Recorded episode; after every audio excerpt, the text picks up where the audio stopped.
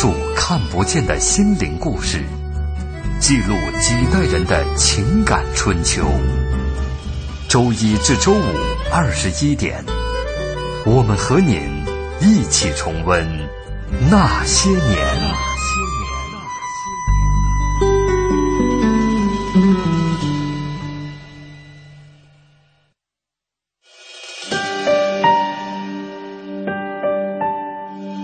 那些年，他们很卑微。说句不好听的，你现在什么都没有了，那命也就不值钱了。那些年，他们很无畏。为了胜利，向我开炮！那些年，他们很悲凉。大少，他是不是妓女？是。你爱他吗？真的不爱，真的。我跟他划清界限，从此跟他划清界限了。那些年，他们很顽强。活下去，像牲口一样的活下去，活下去，像牲口一样的活下去。那些年，他们守望幸福。爸，咱这回还有别的幸福吗？哼，只要你好好活着，就能碰到好多好多好多的幸福。我的儿子，你就没事偷着乐吧。岁月流逝，情感永恒。那些年，中国人的情感春秋。春秋。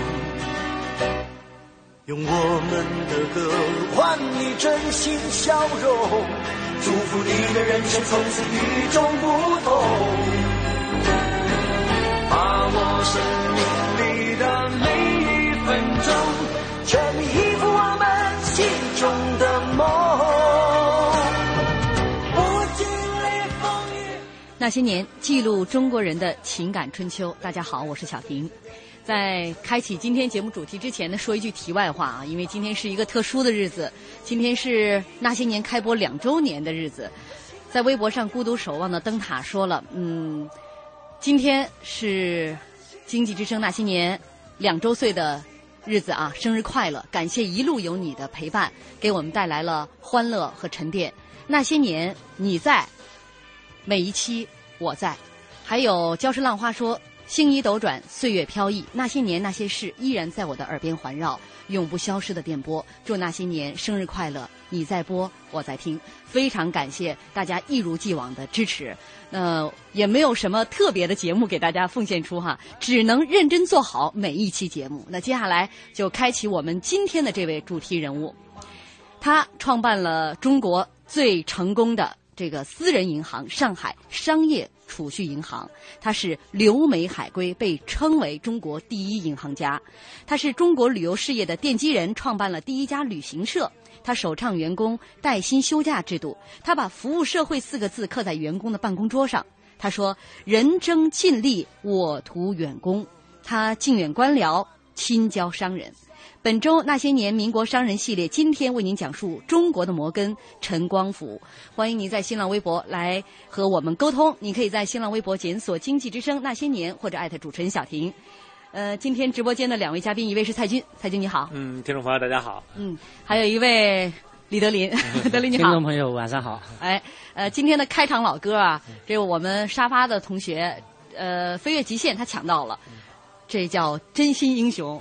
然后我听了，因为我已经知道两位嘉宾选的歌啊，我我当时就汗了一下。我跟他说，呃，跟两位嘉宾选的歌完全是两个世界。他也很期待，他说今天我会守候到底，听一听两位嘉宾就今天的主题会选择什么样的歌。好，我们今天来说的这位人物陈光甫，今天是第三位民国商人系列的第三位了啊。那他跟前两位的身份不一样，他是留美归国的啊。我们现在叫海归啊，这这个身份，呃，使得他跟之前两位啊所从事的这个行业也不太一样。他主要是来做金融业。那我们呃可能重点会说，他之所以来做金融业，是跟他在美国学习的这几年的生涯分不开的。所以我们先来讲他留学美国的这一段经历。但其实他本人哈家里边呢是属于也是出身贫寒。啊，他父亲是一个小商人，对小商人，但是这个经商不成功，所以十二岁，在他十二岁的时候，父亲就带他到汉口去了。呃，那个叫做报关局啊。其实报关局当时汉口因为开始通关嘛，他们那个我我查了一下，所谓的报关局，他就是给人家就是入关的这个东西去填单子，申报那时候没关税的而那个时候，当时负责这个工作是个比利时人，那他在人家手下来负责填这些单子，那就跟人家去学这个英语，他还。给这老师，这比利时人学英语，每个月两块钱的学费呢，啊，一方面当学徒，另外一方面当学生。但他一看就是一个有心人，就是抄抄写写的过程当中啊，就已经呃这个细心观察，说这个货物的品种、数量、流向。这几年就给自己打下了一个扎实的基础。后来考公务员嘛，就考到了这个江汉关税务司啊去工作。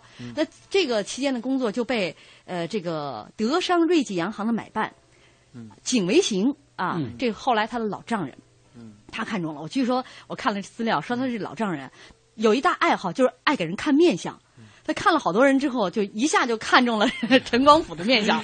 哎呀，天庭饱满，地阁方圆，然后就把自己的女儿嫁给了他啊。但是也是在老丈人的从中帮助下，他在一九零四年作为湖北省代表团的这个随员，到美国参加了。呃，圣路易召开的这个国际博览会，哎，这次是一个跳板了，他一个转折点。其实他那时候老张看着他之前，他其实吃了很多苦的。他那时候在说在当学徒的时候，他说是人整个是说三更起，就是说半夜几更起，早上几更起，说饭都吃不饱，非常在原来学习非常吃苦。但是呢，正是由于他前面刻苦的努力，我相信他其实总是机会总是给有缘人，真是这样。嗯，他最后。到留学，而且那时候留学吧，都是官的子弟比较多，嗯，而且很少去考那个商学院。他跟考的不一样，他考的是宾夕法法尼亚的这个商学院。嗯，这个商那时候在是非常罕见的。他到那还得先学语言呢，得过语言关。对对。我你说到学语言啊，我看到有一个说法，说他从小啊。呃，身体比较弱，到七八岁才会说话。那我觉得这事儿有待考证吧。那虽然说贵人语迟，我这做母亲的我知道，孩子三岁不会说话的时候，家长一般都急了。不像一个金融家，这个看他那么聪明的样子。哎呦，这这种人真的是贵人。我再举一个现实的，嗯，就是我们的吴敬琏老先生，嗯，小时候体弱多病，七八岁的时候，大家都会觉得这小孩能活过十五岁都。不得了，现在都八十好几了。你看这么有名的经济学家，所以说我觉得这个跟那个没关系。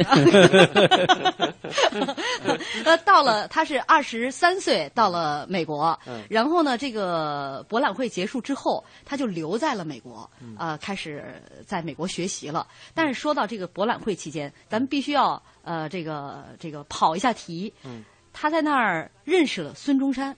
嗯啊，跟他成为这个好朋友。呃，实际上那个时候，呃，孙中山呢也是在海外属于被国家通缉的要犯。嗯，他在那个地方呢是所谓的寻求他的真理。嗯，呃，当然，其实更重要的是筹钱。嗯呃，因为他要想那个革命，那就必须得有银子。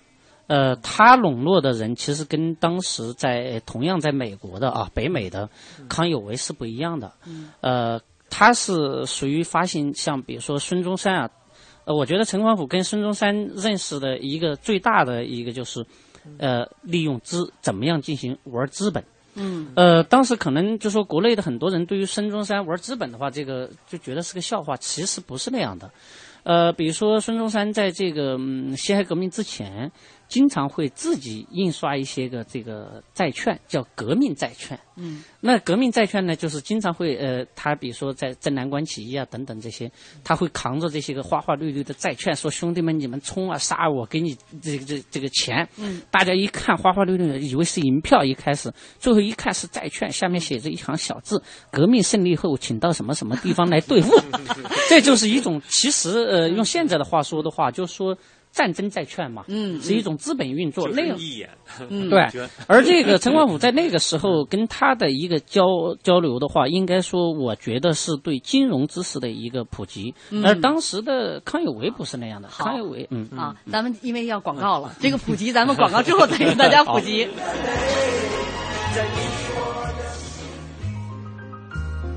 哟，亲，今天这包包不错呀，哪买的呀？是啊，很好看吧？你也来一个，就在市中心新开的 shopping mall，明天下班一起去吧。嗨，现在都网购时代了，我呀很少逛商场了。哦，那你下班都干点啥呀？我下班回家，网上淘淘宝，做做白银，两不耽误嘛。哎，你还别说，总听朋友提到白银有那么好呢。只看一根 K 线图，二十二小时随时交易，买涨买跌都有机会赚。我没做过白银，你再给我讲讲。发条短信八零八到幺二幺幺四，一问就全明白了。空闲时间炒白银，轻松理财。好的，发送短信八零八到幺二幺幺四是吧？我现在就发。对，短信一毛一条，赶快发送八零八到幺二幺幺四。投资风险需谨慎。我说呀，二手就是好，你觉得呢？我觉得二手不好。二手好，我爸说了，二手车便宜又省钱。二手不好，我妈说二手的东西旧不好用。二手好，爸爸说了，二手书经济又环保。二手不好，妈妈说二手的衣服过气了，不时尚。二手好，二手不好，二手好，二手不好。不跟你争，我们问老师去。要我说呀，二手东西虽然有好有坏，但是你们一定要记住，有一样二手的东西危害最大，那就是二手烟。还生活一个清新的空间，戒掉尼古丁，生活更安心。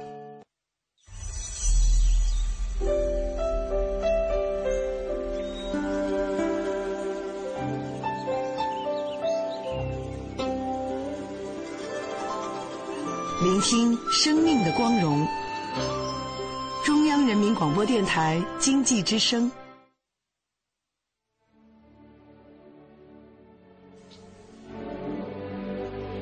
欢迎大家继续锁定正在直播的《那些年》，本周《那些年》民国商人系列，今天为您讲述中国的摩根陈光甫。欢迎您在新浪微博来和我们沟通，您可以在新浪微博检索“经济之声那些年”或者艾特主持人小婷。在广告之前呢，我们是说到了陈光甫二十三岁到美国呢去参加世界博览会。那在这次博览会上，他。意外的看到了当时公然反叛朝廷的孙中山，那跟孙中山是促膝交谈了两个小时之久。呃，刚才德林也说了，其实孙中山当时在美国主要是去募集啊 募钱去，所以这两个小时的长谈呢，呃，为了表明对革命的这样的一个支持，陈光甫用节衣缩食省下来的费用当中捐赠了五美元。这五美元虽然不算多，但是让当时孙中山。非常的感动，这也让孙中山记住了这位小伙子。日日后我们一会儿还会再讲到他们俩的这一段五美元的友谊啊带来的后续的故事啊。那接下来咱们要说这个博览会结束之后，陈光甫决定留在美国继续学习。嗯，他他是当时呢就留在继续那个商学院学习，然后呢，他商学院应该说对他那个金融知识啊，对他那个结交的有很大的一批人。他后来回国后办银行，包括都是从美国当时学到金融知识，而且结识了一大批的校友。而他而且后来毕业后回国之后，很快就展露了才华，就是到那种叫南洋南洋劝业会啊，很快就就等于说算是金融界一开始就。当了这个就是江苏省银行的总经理，当时那个江苏省银行算是一个省的算国有银行，因为当时呢 几乎就没有私有银行，所有的银行都是，等等于说政府办的。他，但是他恰恰是他最了不起的，地方我们可以看到，他的一生其实就没有想说依附哪一个说呃一个势力啊，说把这个东西做好，他恰恰希望他自己能一个真正的实业的把银行做好。他明明是当了一个国有银行经理，但是他看到他的理念跟这个是不符的，他就相反，他去把这个银行的大家想不到的，他把这个辞了啊，这是他。这这是都美国回来之后了。美国回来，对，实际上就是说，呃，他在美国为什么要选择就是学商啊？其实跟他在汉口那个是有很大的关系，因为我们都知道，就是说在那个海关啊，呃，是需要一定的金融知识，因为我学过国际贸易，所以说对这个比较了解，尤其是会计啊等等这些都要学。而他在这个美国当时有一个很有意思的现象，那个时候出国的一般都学的是呃这个法政。嗯，呃，或者是这个军校，或者是警察一类的，或者最多的就是跟政治改革相关的。那个时候，比如说留学日本的是最多，呃，早稻田呐、法政大学啊等等的。而在美国呢？非常少，当然有有一批，他们比如说像荣宏啊这些，但是他们都不是学金融出身的。而当然，我我觉得他去选择跟这个学呃这个商科，还是跟他在武汉呢等等这些个是有关系的。再加上美国本来就是靠这个。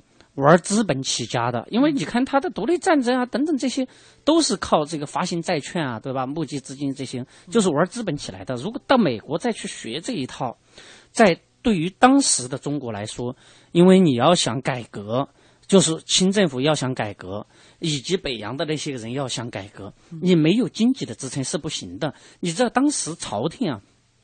就是金奇货币改制，就是当时的摄政王派出了大量的人去美国取经，美国的总统派他们的顾问来给中国设计货币改革。所以说，在他在这个期间，呃，以及在北洋的这个时候，他们把他这个美国的这些个就是金融的一些理念引进来。嗯，呃，我觉得他是呃选择的大方向是非常正确的，就是天时地利人和，这就是一个天时啊。对，而且他在美国的时候，呃，一方面因为生活其实压力很大，他呃，一九零五年夏的夏天的时候，他认识了张之洞的儿子张全，那张全就介绍他拜见了中国驻美的公使梁同成。嗯，他其实挺怀着挺忐忑的心情，跟梁同成根本就不认识，但是没想到来到驻美公使办公室的这个时候呢，梁同成。非常热情的接待他，而且当场就承诺他每月给他发放一百美元的留美。这个助学金就相当于公派了，所以这一下他这个经济负担就卸下来。但这件事给他触动很大，就是在异国他乡，一个陌生人就是同胞哈，向他伸出了援助之手，这也他为他以后这个经商的这个路子啊，呃，包括在金融圈里面和和很多实业家成为朋友，帮助别人度过危难时刻，有一个很重要的一个作用。因为这件事情给他心里边留下震撼挺大的，在他最。呃，落魄潦倒、走投无，甚至是走投无路的时候，呃，有人伸出援手帮了他。对好像金融理念影响也是特别。其实你看，他后来好多那他金融理念跟传统的银行是完全的不同。他办了很多的金融理念，他可以说他那个银行都是可以说是现在的小贷银行、扶贫银行一样的银行。对，包括他整个他那个后来的宣传理念，我们都可以从他早期看到。还说他这个，他说他自己回忆说，他平生所受的第一堂银行的服务课程，就是在美国上学的期间。对，他。当时呢，呃，他按习惯到银行提取每周十美元的微薄，呃，这个这个很微薄的一个津贴啊。呃，每一次取款的时候，这银行的一个女工作人员都是微笑着对他说：“孩子，你已经把钱用完了吗？其实你现在不应该花这么多钱的。” 每次都这么说，呃，他呢就让他印象很深刻。他就认为这是给他上的第一堂银行服务课程，认为这就是银行服务。还有就是一九零七年。美国当时出现的金融危机，对，哎，他这个看到了资本大鳄摩根银行挺身而出，临时承担起了中央银行的职责，所以他会觉得，哎呀，做一个银行家。办一个银行能够起到这样的一个作用。对，银行是金融。那时候美国已经从工业资本向金融资本转移了，而实际上实际上银行开始控制工业了。嗯。而且那时候摩根实际上就是起到一个把银行家就召集起来。呃，美国那个产生还不是说由上面自自就是自上而下，他是自发的觉得这个危机没有一个头是不行了。嗯，对，因为当他那时候是起到了银行就起到实际上是管理经济的一个内阁的一个作用。对对。因为当时的摩根，他无论是在金融还是实体方面，他应该就是在美国已经成了产业托拉斯。嗯，那个时候如果他这个最大的他不。挑头的话，那个时候美国因为美国那个时候铁路嘛，主要以铁路啊、金融嗯为这个支点的，那这个时候他不呃出头的话就不行。而这个老摩根在那个国会山作证的时候，他们就非常坦然说，我就是要承担像类似于中央银行，也就是用现在话说的话，就是联储的作用。嗯，所以说那个时候应该说是给陈光甫的刺激是非常大的。没错，对对。所以在一九一零年。他学成回国啊，呃，当时江苏都督程德全非常赏识他。他一开始是他的英文翻译，嗯那后来呢，就委托他在苏州去创办了江苏银行，并且担任总经理。这他是如鱼得水啊，正好把他在美国所学习的这样的一个经历全部付诸实践，而且他有很多开创之举。他当时有一个大的背景，就是上海的股票崩盘了，知道吗？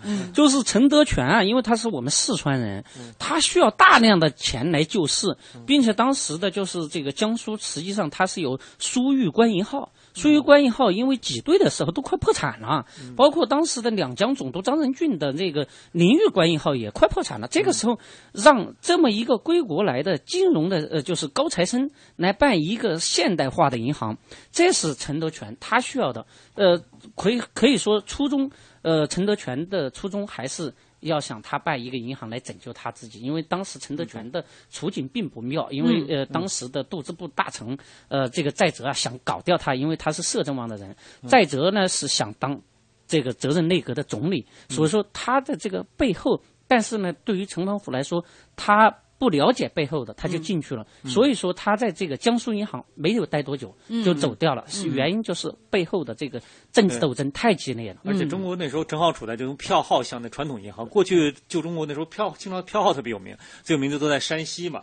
但是就山西那时候，由于就近代银行的冲击，那时候山西的票号就纷纷就开始不行倒了。然后呢，就是开始摸索着通近代银行制度。那时候其实上海已经有很多的银行了，基本都是那个汇丰啊什么。而且他们的由于很多你。买机器必须找这些外国银行贷款，嗯，实际他们从实际控制了金融和工业，实际上就成为控制经济的一个血脉一样。我看到这个说陈光甫离开江苏银行还有这么一回事儿，说二次革命的时候，当时任江苏都督的张勋，啊，责成陈光甫把江苏银行的这个存户的名单抄报上去。这接到命令，陈光甫感到十分可笑，在美国学的不是这样，美国学习的是啊，储户这是为储户保密，银行的天职啊。对，就是最起码的客户的利益至上，客户就是我们的衣食父母。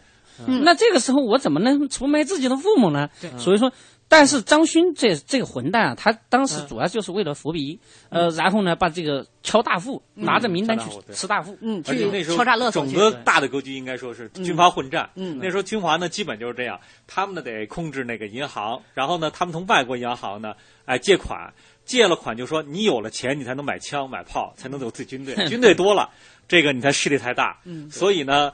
然后呢，自己的银行就干嘛？就查哪个大户有钱，就向人收税，这样才来还钱。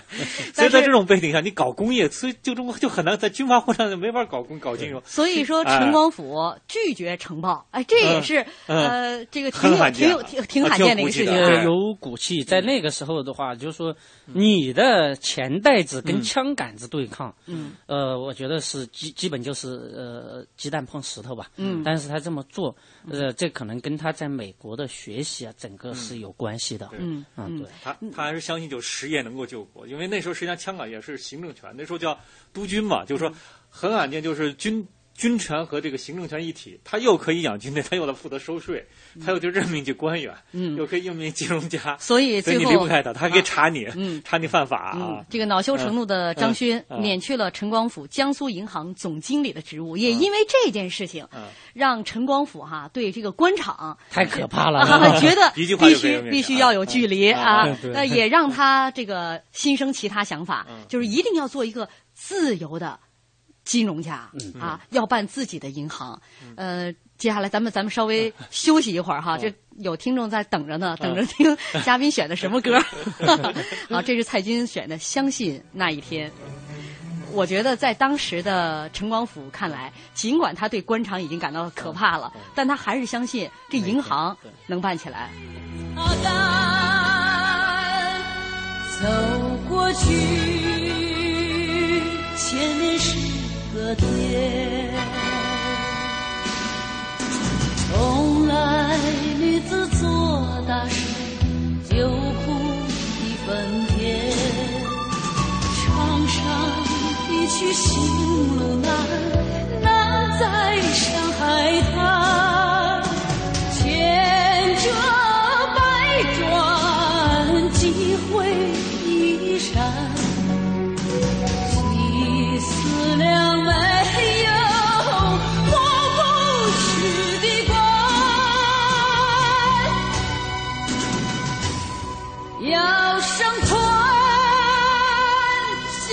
泪擦干走过去。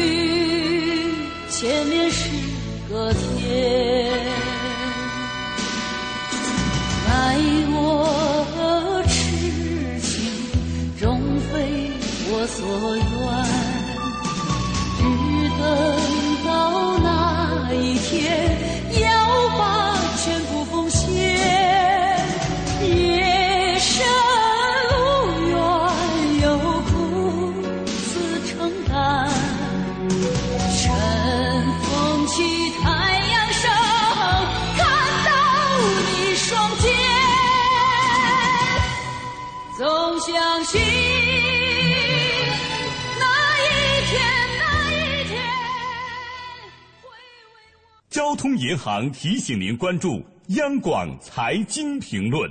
等老板加薪，不如自己加，不如自己加。现在来签约交通银行沃德新金定投组合，自动扣款，智能理财，马上加薪，还可获赠百元话费。详情请致电九五五九。交通银行。健康美味就选双汇，双汇开创中国肉类品牌。奶瓶三十五，背带裤一百二十九，学步车四百六十八。姐，这小家伙开销可不小呢。唉，自从儿子出生以后啊，我都好久没有买过新衣服了。你姐夫也不送我花了。姐，过日子不能光靠省，还得学会经营呢。你得学学理财了。据我了解呀，白银投资就不错。只看一根 K 线图，二十二小时随时交易，模拟一次就会做。你边带宝宝边做白银，什么都不耽误。是吗？你再详细说说。你呀，发条短信八零八到幺二幺幺四了解一下，免费咨询。好。八零八到幺二幺幺四是吧？我现在就发条问问。白银投资让你的生活更美好。发送短信八零八到幺二幺幺四，发送八零八到幺二幺幺四，免费开户做白银。投资风险需谨慎。北京时间二十一点三十分。报时中国经济，我是 TCL 李东升。走国际化发展战略是应对经济全球化的必然选择。中国企业国际化需要行业先行者，需要有敢于吃螃蟹的勇气和经历挫败的准备。报时中国经济，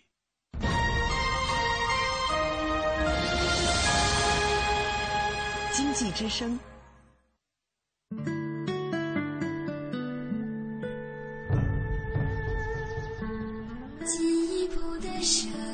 中央人民广播电台经济之声。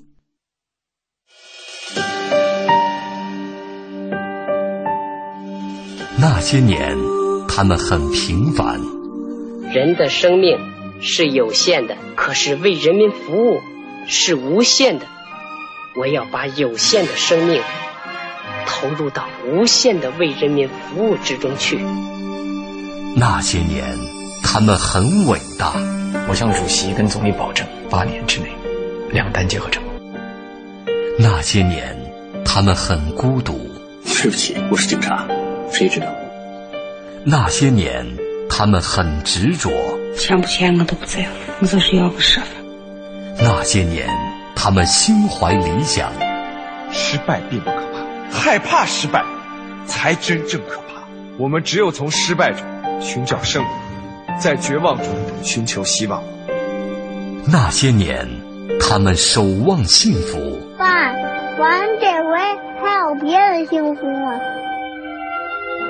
哼，只要你好好活着，就能碰到好多好多好多的幸福。我的儿子，你就没事偷着乐吧。岁月流逝，情感永恒。那些年，中国人的情感春秋。春秋。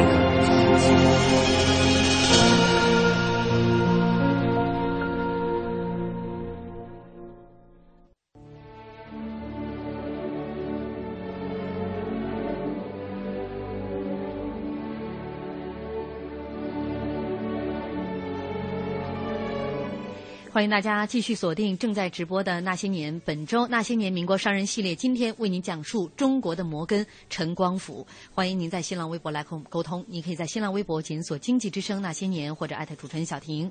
呃，我们刚刚说了，陈光甫呢，从这个美国求学，再到回来，呃，然后在上海有了这样的想法哈，就是要创办自己的银行。这算是天时与地利，因为上海呢，一方面是民族工业非常的发达，另外一方面这个经济啊，尤其金融这方面也很活跃啊。但是当时他想办自己银行的时候，他跟自己的好朋友，那都是跟他有相同学历背景了，都是从美国留学回来啊，都是在金融圈里边，像张公权、呃张家敖、呃李明、钱新之。那他跟张公权被称为上海金融界的左右手了，非常厉害。张公权是后来本来是嗯政府的这个。中国银行，后来呢，北洋政府倒台之后呢，他也是呃做了一个股权变更，变成了私人的股份的银行。呃，在之后呢其实很多这个呃波澜壮阔的这个风云诡谲当中呢，呃，其实他们这些银行之间也有互相提携、互相帮助的时候。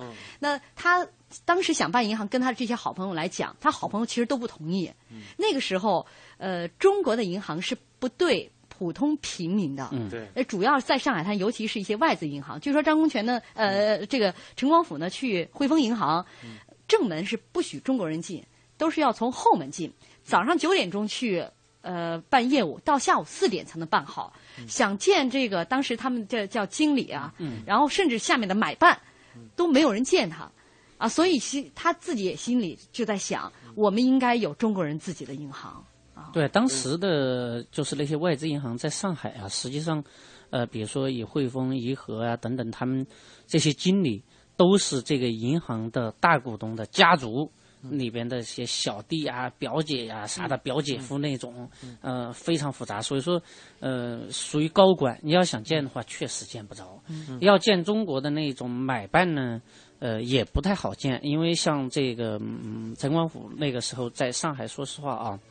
他没有在银行界的地位不是太高，在那个时候，因为比他高的很多。对，嗯，就是比如说像洞庭帮，比如说像广东的这些个商帮的这些个在大银行里边工作，他那会儿只是算一个，尽管他在呃跟官府合作过啊，但是还属于一个羽翼未丰、羽翼未丰的这么一个，嗯，这个所以说他要想。他去办那些业务，当然啊，他都进不去，一般的老百姓更进不去。而事实上呢，就是说，当时的中国的人，在那个时候已经是世界上最多的。那么，如果说呃。找大客户、机构客户嘛，用现在的话说，机构客户。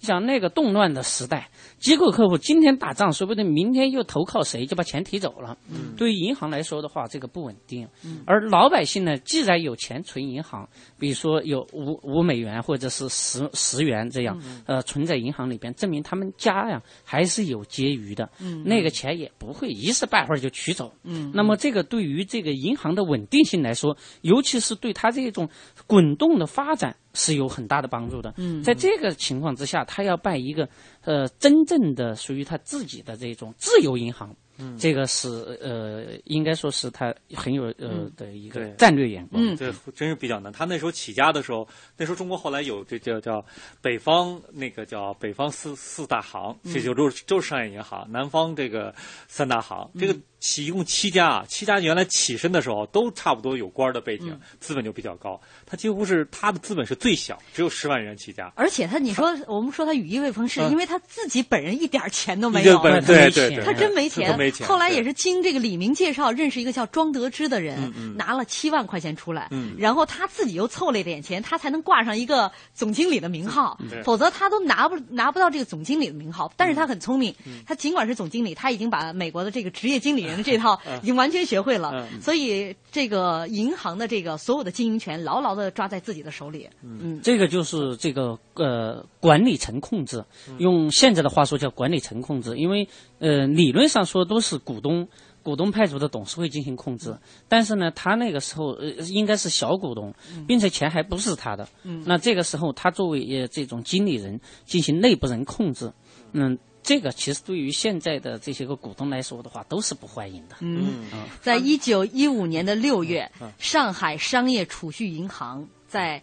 上海宁波路的一幢石库门的房子里开张了，当时人家叫它“小小银行”，因为它它确实是中国最小的一家银行了，只有十万。其实十万他们也有点虚张声势，号称十号称十万十万块钱。他开张的时候没有酒席，呃，所有的股东都都不吃饭，啊，实在怕太丢人了，因为太穷了。但就在这个强手如林的上海滩，怎么样一步一步做起来？就这就得来。说一说他的经营理念了。他的那个时候所有的创新，在今天我看来依然很行。嗯，他首首几个都要活期储蓄、零存整取。包括整存领取这些方式，就都是他那时候创造的。嗯，他还那时候发明了几个，就比如说，你可以存钱，可以送那个礼金卡给人送的，哎，可以拿那个换。好像学生几乎他每几乎总是在创新，这是他一个现代的那个理念。而且他呢，营销方式也跟过去不一样。他据说的是第一个银行就就叫走基层，走到基层就拉着大车到农民那儿去宣传，人一看都惊呆了，就银行 还跑我们这拉大车上面一大广告，这个也是以前。不像银行坐着柜台等着别人。你看他这四个字叫做服务社会，嗯啊，然后叫做人争尽力，我图远功；人嫌细微，我宁繁琐。就人嫌人家特别嫌那个细小琐碎，特特特大家都不愿意接的活儿，我来做，我不怕。呃，他说有一次呢，他到一家银行去视察，问一个经理说：“我们服务顾客的时候怎么样做到最好？”这经理立刻就说：“不论这个顾客。”他的业务的数额是多少？不管他是一千、一百还是一块钱，我们都热情接待，这样才能使我们的服务能够到位。就这个服回答本来就是应该其实挺好的了，但是他说你只回答对了一半儿，就是他一分钱他都不办，只要他来到你的银行里面，你就要热情对待，你就要对他服务。他实际上就这么做。说有一次有这么一个事儿，他碰到有一个就。就一穿着不特别不整洁，好农民跑到他们那库房那儿探头那儿去看，然后那那个门卫啊，就当时一看他，第一反应都是小偷嘚儿就要把他逮起来了。然后他看了以后呢，哎，他讲笑，他说：“你这不这是我们客人，放来。”他要看领那那人进来参观，他说肯定他也不是什么坏人，然后请那人进来参观一下，还给人解释了一下，哎，就把那人送走了。嗯，你想这个事情要一传十，十传百，肯定大家想到他是多么的对客户真是的做到了，哎，做到肤质上做。真是做到了实处，他。而且对员工他管理是非常严的。他这个人呢，就是他说不怕繁琐哈。说到这个不怕繁琐，他真的是做到极致，就是一元钱开户，这是在中国的一个首创啊。在当时的话，其实就说跟现在还不太一样。现在就可能是网上那种办业务还很方便，在当时要开很多那种手续，你想还不够这个纸张费。说说白了哈，你还要请雇员的费用。但是呢，他就是通过这么繁琐。比如说一元钱就开户，那种对这个老百姓，只要你有钱就可以，对我们就可以还有一个故事，就是说，有的人当时诚心想试试，拿着一百块钱开一百个账户，就跟我们看到有的人 存心拿一段钢镚去存钱一样，他真给人办了。原来哪个年代都有这种特无聊的人。我们今天看有人说，呃，跟跟银行就是作对哈，就这么做。哎呀，原来那个时候一百一百年前就有这样的人了，有传统哈。他对员工要求也比较他要的员工还挺快，他就是要求能吃苦的。人，他不招那种说高学历的人，他首先看这个人能不能吃苦，先招低学历的。他而且不允许员工进舞厅。他其实有一个培训班，他号称叫自己的黄埔军校啊。这些人训练出来之后，基本上都成为了他们上海这个商业储蓄银行的一些中高层。嗯，呃，包括就是聘用了完的人，就刚才像这个呃呃蔡军说的，呃，比如说不允许你进舞厅啊，他连那个发型都一样的，他们自己有这个理发室。嗯。招了的人先进到这个流水线上，给你打造成一个统一的这个形象。对，其实就跟现在的银行是一样的，对吧？柜台的这个服务，嗯和那个比如说你的贵宾室的怎么样的统一坐庄啊，就。基本跟现在选空姐差不多了，差不多。而且而且那你看，现在咱们要求这个服务呃这个柜台上都是人少一点哈，那时候不一样。呃，中国人。就是说哪儿人多，他相信。就你看，大家都去这个银行存钱了，那我就应该信任他。所以呢，他当时就提出一个理念就不一样，就是咱们的柜台一定要热闹起来。就是那广告搞得像市场似的，哪儿人多我去哪儿。他就是用这样的方法，真就是大家就觉得，哎呦，你看他这银行业务多，人去的多，慢慢而且他服务确实好，那这个他跟在上海的这个整个的金融风气有关。你知道这个，在一九一零年那个时候啊，上海股灾。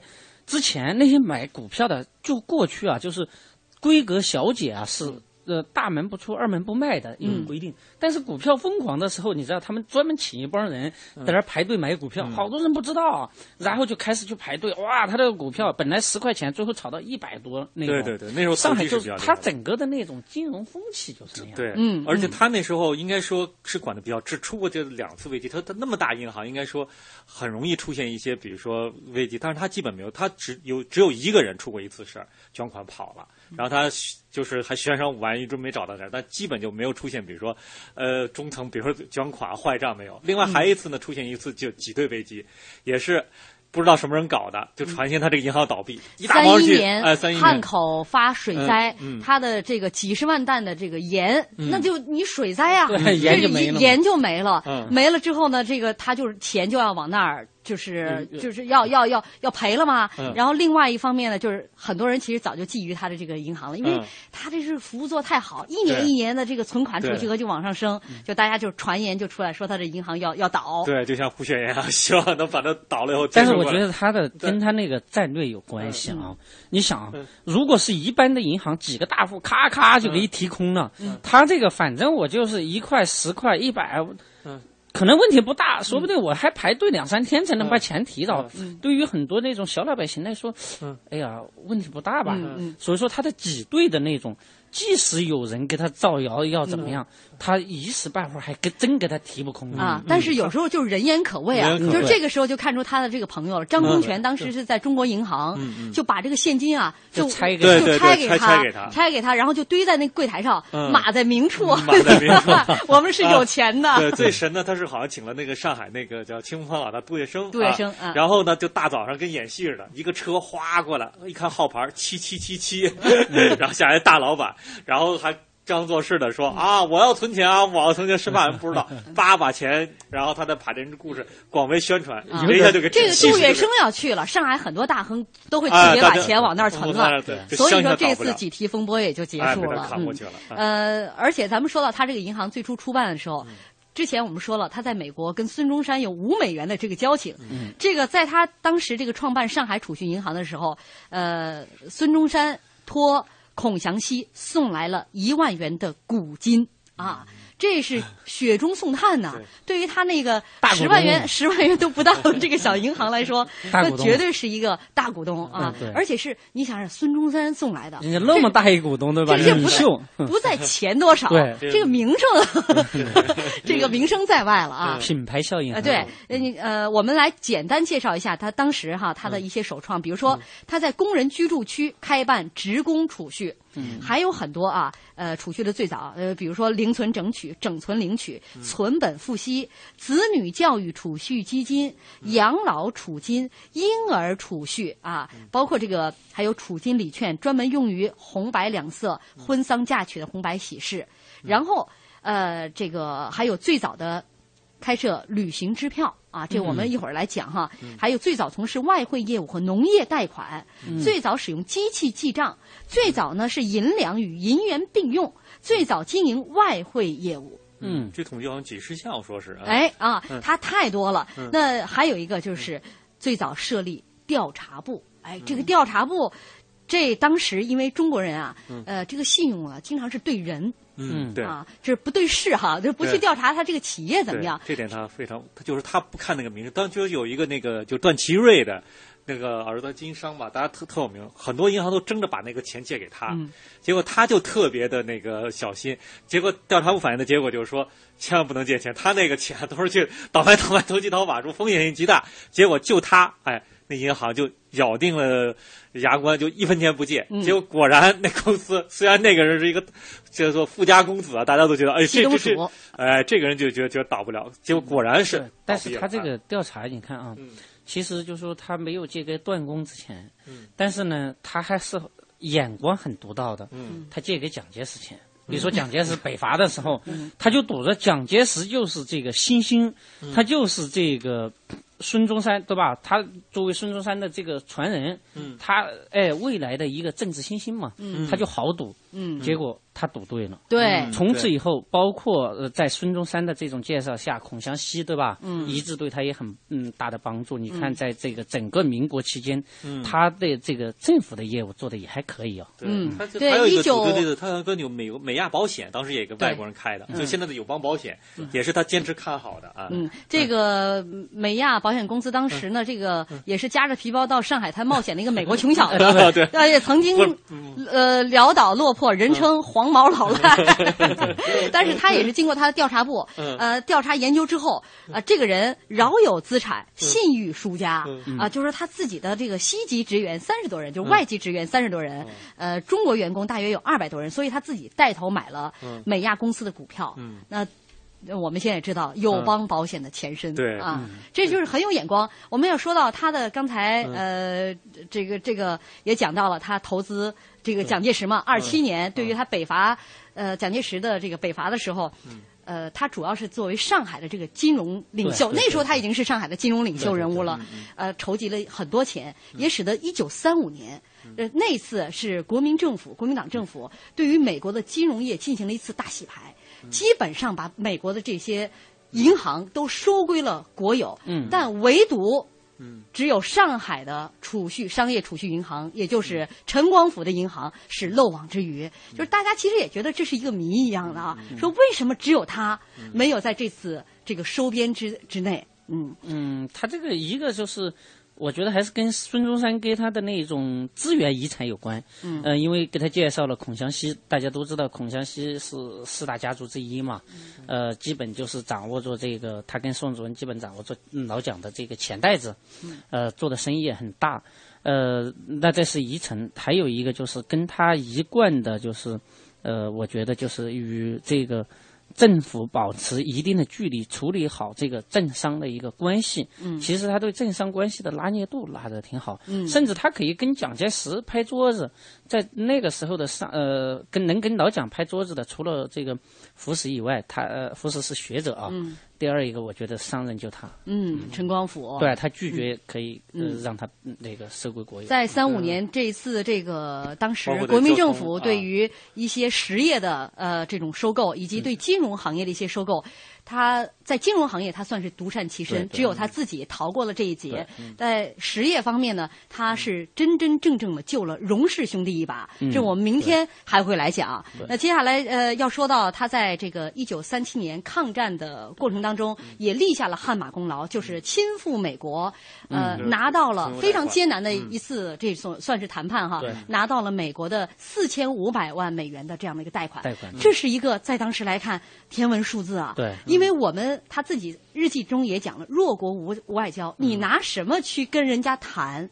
谈了很多次，尽管当时的美国的财政部长跟他是很好的这个私交，那美国财政部长说，我只跟两个人谈，一个是宋子文，啊，一个就是陈光甫。但是宋子文当时没有去，啊，就陈光甫去了。陈光甫在这美国天天是，呃，胡适后来讲说，陈光甫。办银行三十年，从来没向别人低过头，都是别人向他低头。但是在美国，天天就办干的就是装孙，就是当孙子的这个事情。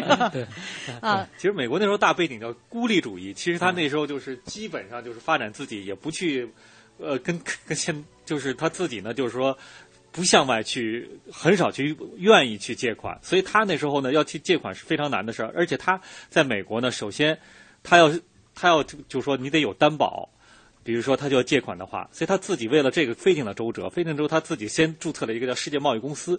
他的世界贸易公司吧，注册成立以后，自任董事长。然后他搞了一个，他是把这个由政府呢把油卖给这个公司，然后呢把这个油作为一个等于说抵押似的，把这个弄回来。他实际上是是一个政府的使者，但是呢，他又不能去按政府去谈判，他又得去以贸易的形式，所以他等于说费尽周折和脑筋，然后他得想到美方有什么需求。在这方面呢，一个是靠他的知识，一个呢，他他国内的人脉的积累，所以，所以在中国和在美国之间，他缺一不可，这样子才能把这个桥给搭起来。这个桥是非常难搭。在跟摩根涛就是当时谈判已经没有办法再进行下去的时候，他那天说了一句话。把对方感动了。他说：“今天是我五十九岁的生 日，我非常希望在这天收到收到一份呃让我感到欣喜的这个生日礼物。”哎，这又给谈判打开了这样的一个一个局面嘛。当时呃胡适正好也在美国，然后是胡适美呃呃在美国度过四十岁生日的时候，他就在自己的照片后面提了一首小诗，叫做“偶有几经白发，心情微近中年，做了过河卒子，只能拼命向前。”他把这张提了这首小诗的这张照片送给了陈光甫。嗯啊，其实两个人的境遇是非常相似的。嗯，对。呃，这是陈光甫哈，在这个做银行，开创了中国商业储蓄银行，做到了应该算是中国私人银行最为成功的这样的一个案例。对，原来从七家小银行里的最小的小弟弟，后来。都发展到他是七家商业银行里最大的啊，就是整个全国排名第全国排名哎，除了当时的有几大的那个就国民党国有的这个交通中国中央，除了那几个之外呢，商业银行就七大商业银行，那时候还有几几个破小银行就更排排不上，有一百多个，就比较大的有七个商业银行，那七个商业银行里它是第一把交椅了。对，它其实后来这个国民政府啊迁到重庆之后，你看他把这个他的银行开到了西南，嗯，实际上为了保证这个。呃，中央政府在这个资金流这一方面是保持了资金链没有断裂，这个是非常重要的。如果一旦你的政府有大炮没用，你没有钱的话，这那仗也是没法打的。嗯嗯。所以说，这个它对抗战的作用也是非常大的。嗯嗯。最后，我们得简单来说一下他创办的第一家旅行社。一九二三年的八月一号，呃。这个有中国第一银行家之称的陈光甫突然办起了旅行社，让大家也挺诧异的。有很多种说法啊，呃，一种说法呢是说他有一次到一家外国人开办的这个旅行社买船票，柜台里的外籍员工一直跟这个一个西洋女子在交谈，他站了半天了。那当时他已经很火了，结果受到冷遇，就开始有了这个办旅行社的这样的一个想法。另外一种说法就是他本人也是非常喜好旅游，旅游对对啊，呃，但是各种说法呢，我是觉得他就跟他办银行一样，服务社会。咱们现在老说招待所，招待所，要知道这三个名字就来自于陈光甫他所办的这个旅行社。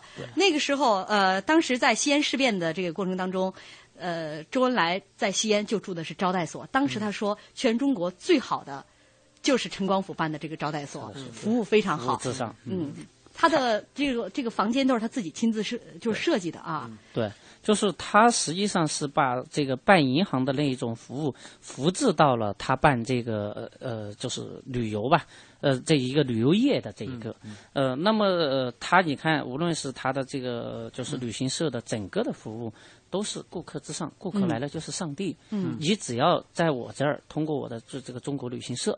那么你就相当于到了家一样，你的整个旅途都是非常愉快的。嗯，包括他办那些招待所都是一样的。所以说，我觉得这个跟他的整个的金融的经营理念是一脉相承的。对对，他那个金融也是这样，他的银行从来不追求装修豪华，他他自己住的这个房子比他那个副总经理还差。但是他非常舒服，他要干净，对要干净。我觉得用一句话就说。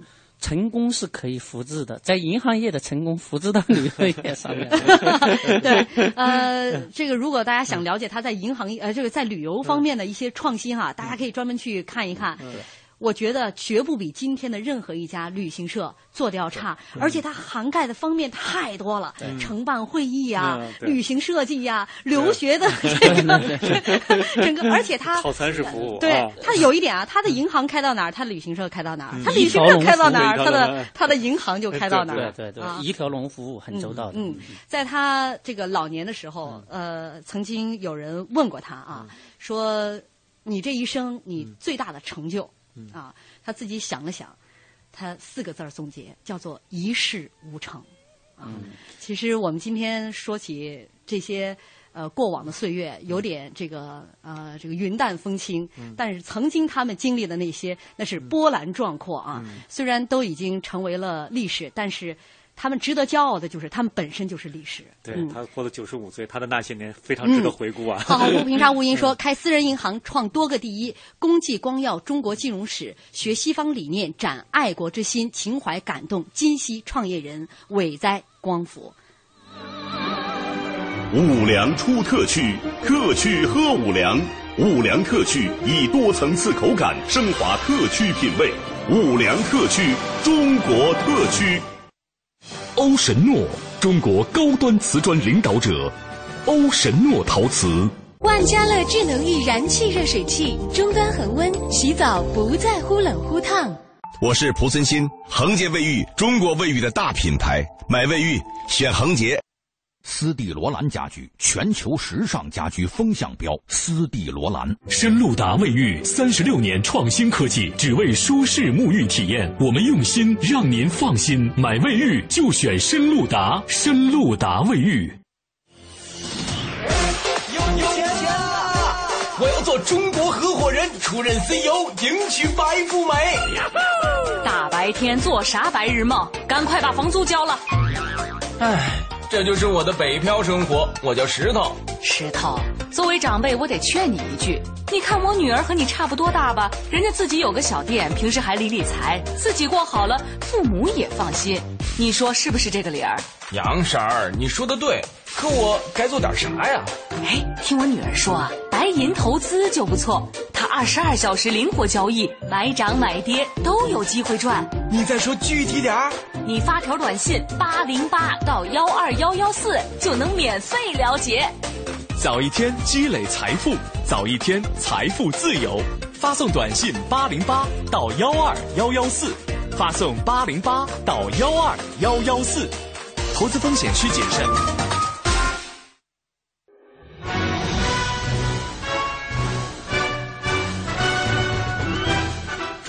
梦主题新创作歌曲展播，《光荣与梦想》。